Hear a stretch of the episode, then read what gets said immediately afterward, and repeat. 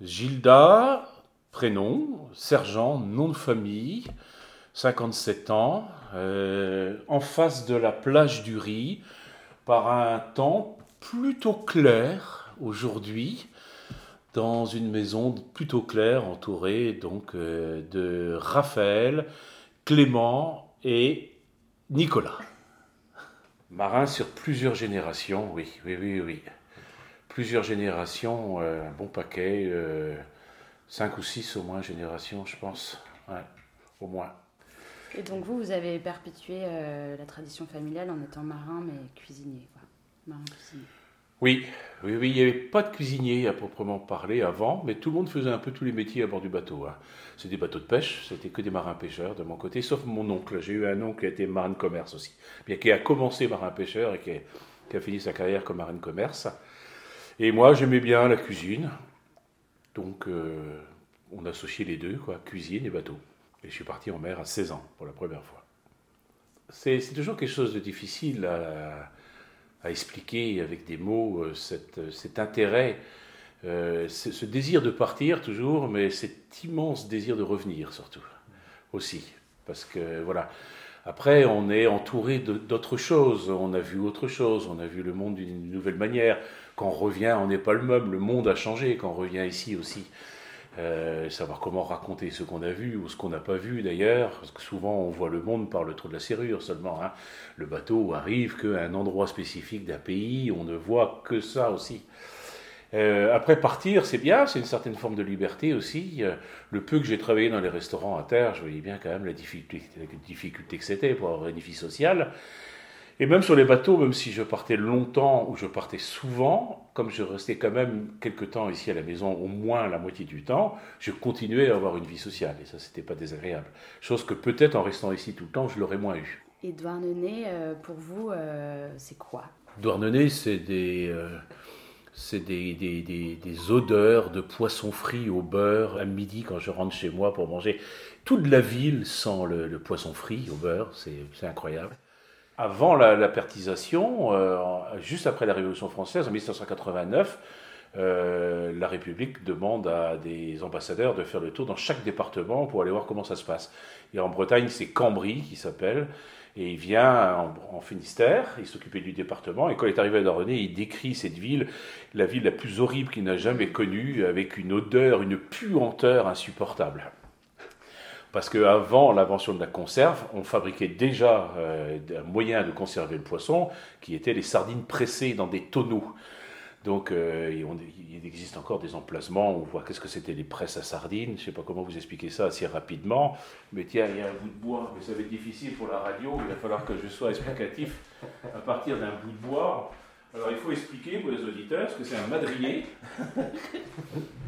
Et un madrier, on, met, on en met un des bouts dans un mur, un très gros mur de maçonnerie euh, où il y a un espace qui correspond à la place du madrier, donc il est coincé dans le mur. Et à un tiers de la longueur du, euh, du madrier, on met un plateau qui correspond à la forme du tonneau. On met le tonneau en dessous. Dans le tonneau, on met des sardines, du sel, des sardines, du sel, des sardines, du sel. Quand le tonneau est rempli, on met euh, donc ce madrier, on le pose dessus. Et après, au bout du madrier, à l'autre extrémité, on met un poids. Et donc tranquillement, par gravité, euh, ça va peser sur les sardines et le sel. Et l'humidité des sardines va, partir, la graisse aussi. Et quand c'est descendu un peu, on remet de la sardine, on remet du sel, et ainsi de suite, et ainsi de suite, jusqu'à ce que le tonneau soit entièrement rempli de sardines salées, toutes plates, mais qui se conservent pendant très très longtemps et qu'on expédie partout. Et donc il récupérait ce jus de poisson qui sortait, parce qu'il y avait de l'huile dedans, et il s'en servait pour s'éclairer la nuit dans les maisons. Donc imagine la belle odeur du jus de poisson qui coule partout dans la ville et en plus euh, l'huile de la sardine qui est voilà. Donc on peut imaginer ce que Cambry a pu vivre comme, euh, comme ambiance. Douarnenez, c'est des euh, euh, c'est euh, c'est une manière de parler et de s'adresser qu'on pourrait définir par un parler d'ornonisme qui est un, un sabir, un mélange entre un moment où on ne parlait que breton et, et maintenant on parle pratiquement que français, mais pas complètement encore. Et cette période intermédiaire où il y a le mélange des deux langues qui se fait, et les, et les tournures aussi, c'est une langue très chantante, très imagée, très originale. Ça, c'est des. Donc, on a parlé du goût, on a parlé de l'odeur. Le toucher, euh, c'est les poissons qu'on allait pêcher avec mon frère après les tempêtes. Les poissons qui, s'échouaient sur la côte. Les moules qu'on allait ramasser, les coques, les palourdes, les maquereaux qu'on allait pêcher. Les langoustes qui arrivaient de Mauritanie dans des bateaux avec des viviers et qu'on allait décharger. Euh, euh, au fond du, parce qu'on était les plus petits, à 6 ou 8 ans, rentrer là-dedans dans les endroits les plus, les plus, voilà. Douarnenez, c'est un état d'esprit, une façon d'être, euh, une, une, parole haute et forte, euh, tempétueuse, souvent. C'est l'image qu'on en donne, c'est l'image qui a été, il faut quand même bien le reconnaître, une fois tous les six ans, quand l'élection municipale, ça reste quand même une ville de droite conservatrice.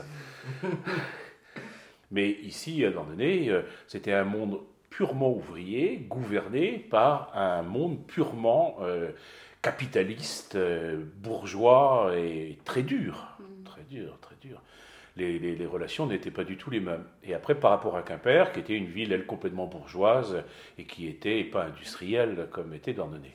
Douarnenez n'a pas forcément gardé cette tradition ouvrière ou de, de gauche aujourd'hui? Ce que je peux dire, c'est qu'effectivement, il y a une disparition au fur et à mesure de la disparition de la pêche à Dordogne et par voie de conséquence des usines qui correspondent euh, à ça, et donc de l'état d'esprit aussi qui correspond à un milieu ouvrier. Euh, mais il reste encore des usines à Dordogne où il y a pas mal de gens qui travaillent, mais qui pour la plupart n'habitent pas à Dordogne, puisque habiter à Dordogne est compliqué et donc les gens habitent ailleurs. Donc, Douarnenez est constitué de plusieurs communes, euh, dont deux principales qu'on pourrait parler. Il y a Douarnenez Centre et, euh, Tréboul, par exemple. Les deux qui sont en façade maritime. Et euh, Tréboul, avec son quartier des Sables Blancs, a toujours été un quartier, dès les années folles, qui était un quartier aussi de vacanciers, de bourgeois qui arrivaient, très belle villa. Et donc, pour donner une idée, à la dernière élection municipale, le centre-ville de Douarnenez a voté 70% pour une liste de gauche et Tréboul a voté, euh, quartier des Sables Blancs, 70% pour une liste de droite. Donc je crois qu'il y a une césure euh, réelle dans, la commune. Et comme elle est vraiment euh, vaste géographiquement, et, elle diminue en population, étonnamment, il, y a une, un, question à se poser, effectivement. Parce que pendant six ans, euh, entre ces deux élections municipales, à travers les associations et une partie de la population qui vit à Dordogne, il y a une image quand même d'une ville très dynamique, associative, un, peu originale quand même, euh, qui, est, diffusée. Et en définitive, ce n'est pas le cas. Quoi. Enfin, c'est qu'une partie de la population qui présente ça et qui donne cette image-là de la ville de Dordogne un peu partout en Bretagne et en France. Dans le monde carrément, en n'ayant peur de rien. Et pourquoi vous pensez un peu cette ouverture d'esprit ici, euh, enfin, l'impression d'une tradition d'accueil Je pense qu'il y a plusieurs périodes là-dedans. Il y a une première période euh, maritime, bien évidemment, puisque euh, à travers la pêche, les marins sont allés loin. Les marins sont venus de loin ici aussi, puisque au Poru, c'était un port de commerce. Et donc, c'était des, bateaux, des caboteurs qui arrivaient et qui venaient des fois de loin, euh, de Norvège, du Portugal, de Méditerranée, qui venaient ici. Donc, les idées nouvelles, on le sait, ils arrivent par les ports, mais ils partent aussi. Les marins de Nordonnais, euh, assez rapidement, sont allés pêcher assez loin aussi. Euh, ceux qui pêchaient la langouste sont allés au Portugal, mais sont allés au Brésil, sont allés en Guadeloupe, sont allés en Irlande, au Pays de Galles, etc. Donc ils sont arrivés avec des idées nouvelles, après, il y a le, mode industriel aussi. Les syndicats ici, ils ont amené beaucoup, et les, euh, partis politiques aussi, le, PCF, hein, et même avant les, euh, les, anarchistes, puisque le deuxième maire, euh, le premier maire communiste s'appelait Sébastien Vély, il n'est pas resté très longtemps, et il a eu une maladie, il est mort. Il y a eu une élection, et après le deuxième maire, c'était Daniel Leflanchec, il était anarchiste. C'était un gars de Brest qui s'était crevé un œil pour ne pas faire la guerre de 14. Lui-même, tout seul comme un grand. Il était tatoué entièrement, ses mains étaient tatouées, il y avait marqué Jean-Merde de la police sur les mains. Il, était, il, y avait, un dragon qui était tatoué sur son corps. Donc, il y a des idées nouvelles qui arrivent ici par différents moyens, donc les bateaux, les, partis politiques, les syndicats, des personnes qui arrivent aussi, et jusqu'à euh, peut-être les années 50, 60 peut-être. Après, il y a une prise de conscience d'un particularisme local assez original. On se rend bien compte que ce qui s'est passé à Dorené ne s'est pas passé ailleurs de la même manière, et il y a... Euh, une réflexion non spontanée, une, non construite, mais ça n'engage que moi, mais de gens assez investis dans la ville et qui, euh, on parle de la culture douarneniste, de la culture douarneniste, et à un moment peut-être ils se sont dit, on va peut-être, je pense qu'ils n'ont jamais formulé ce mot-là, mais ils vont en faire du douarnenisme.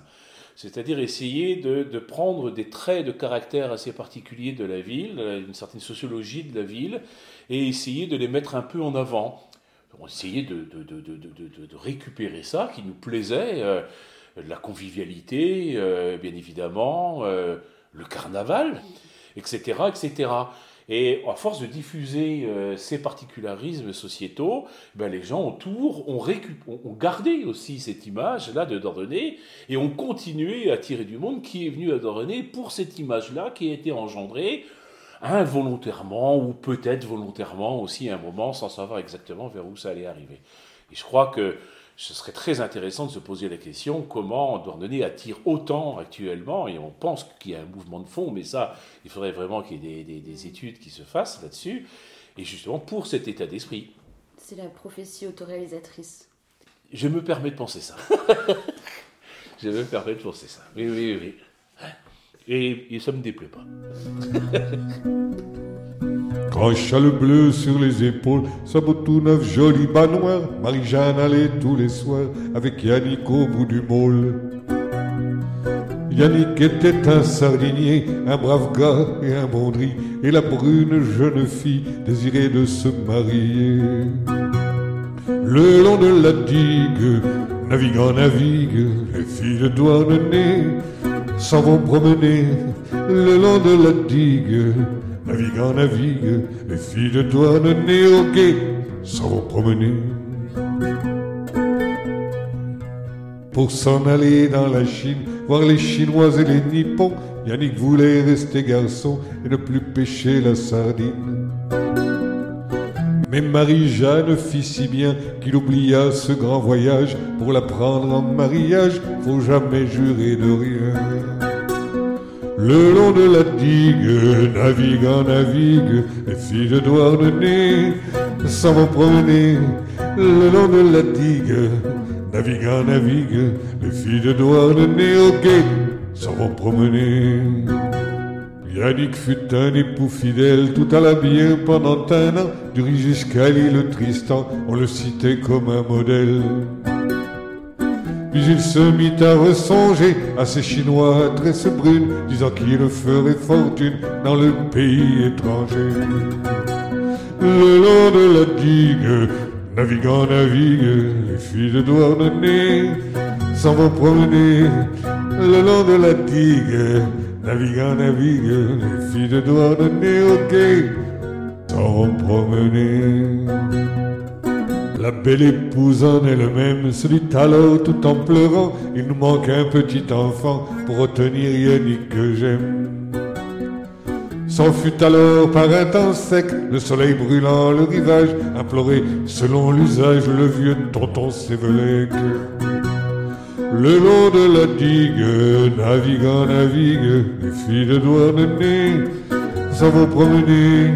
Le long de la digue, naviguant, navigue, les filles de Douarnenez au quai s'en vont promener. Après ce dur pèlerinage, Sévélec est un bon garçon, naître un tout petit breton qui réjouit le jeune ménage. Yannick est maintenant heureux, voudrait toujours rester à terre, à côté de petite mère et du joli petit vieux. Le long de la digue, naviguant, navigue, les filles de Douarnenez s'en vont promener. Le long de la digue, naviguant, navigue, les filles de Douarnenez au guet s'en vont promener. Les filles de Douarnenez au guet s'en vont promener.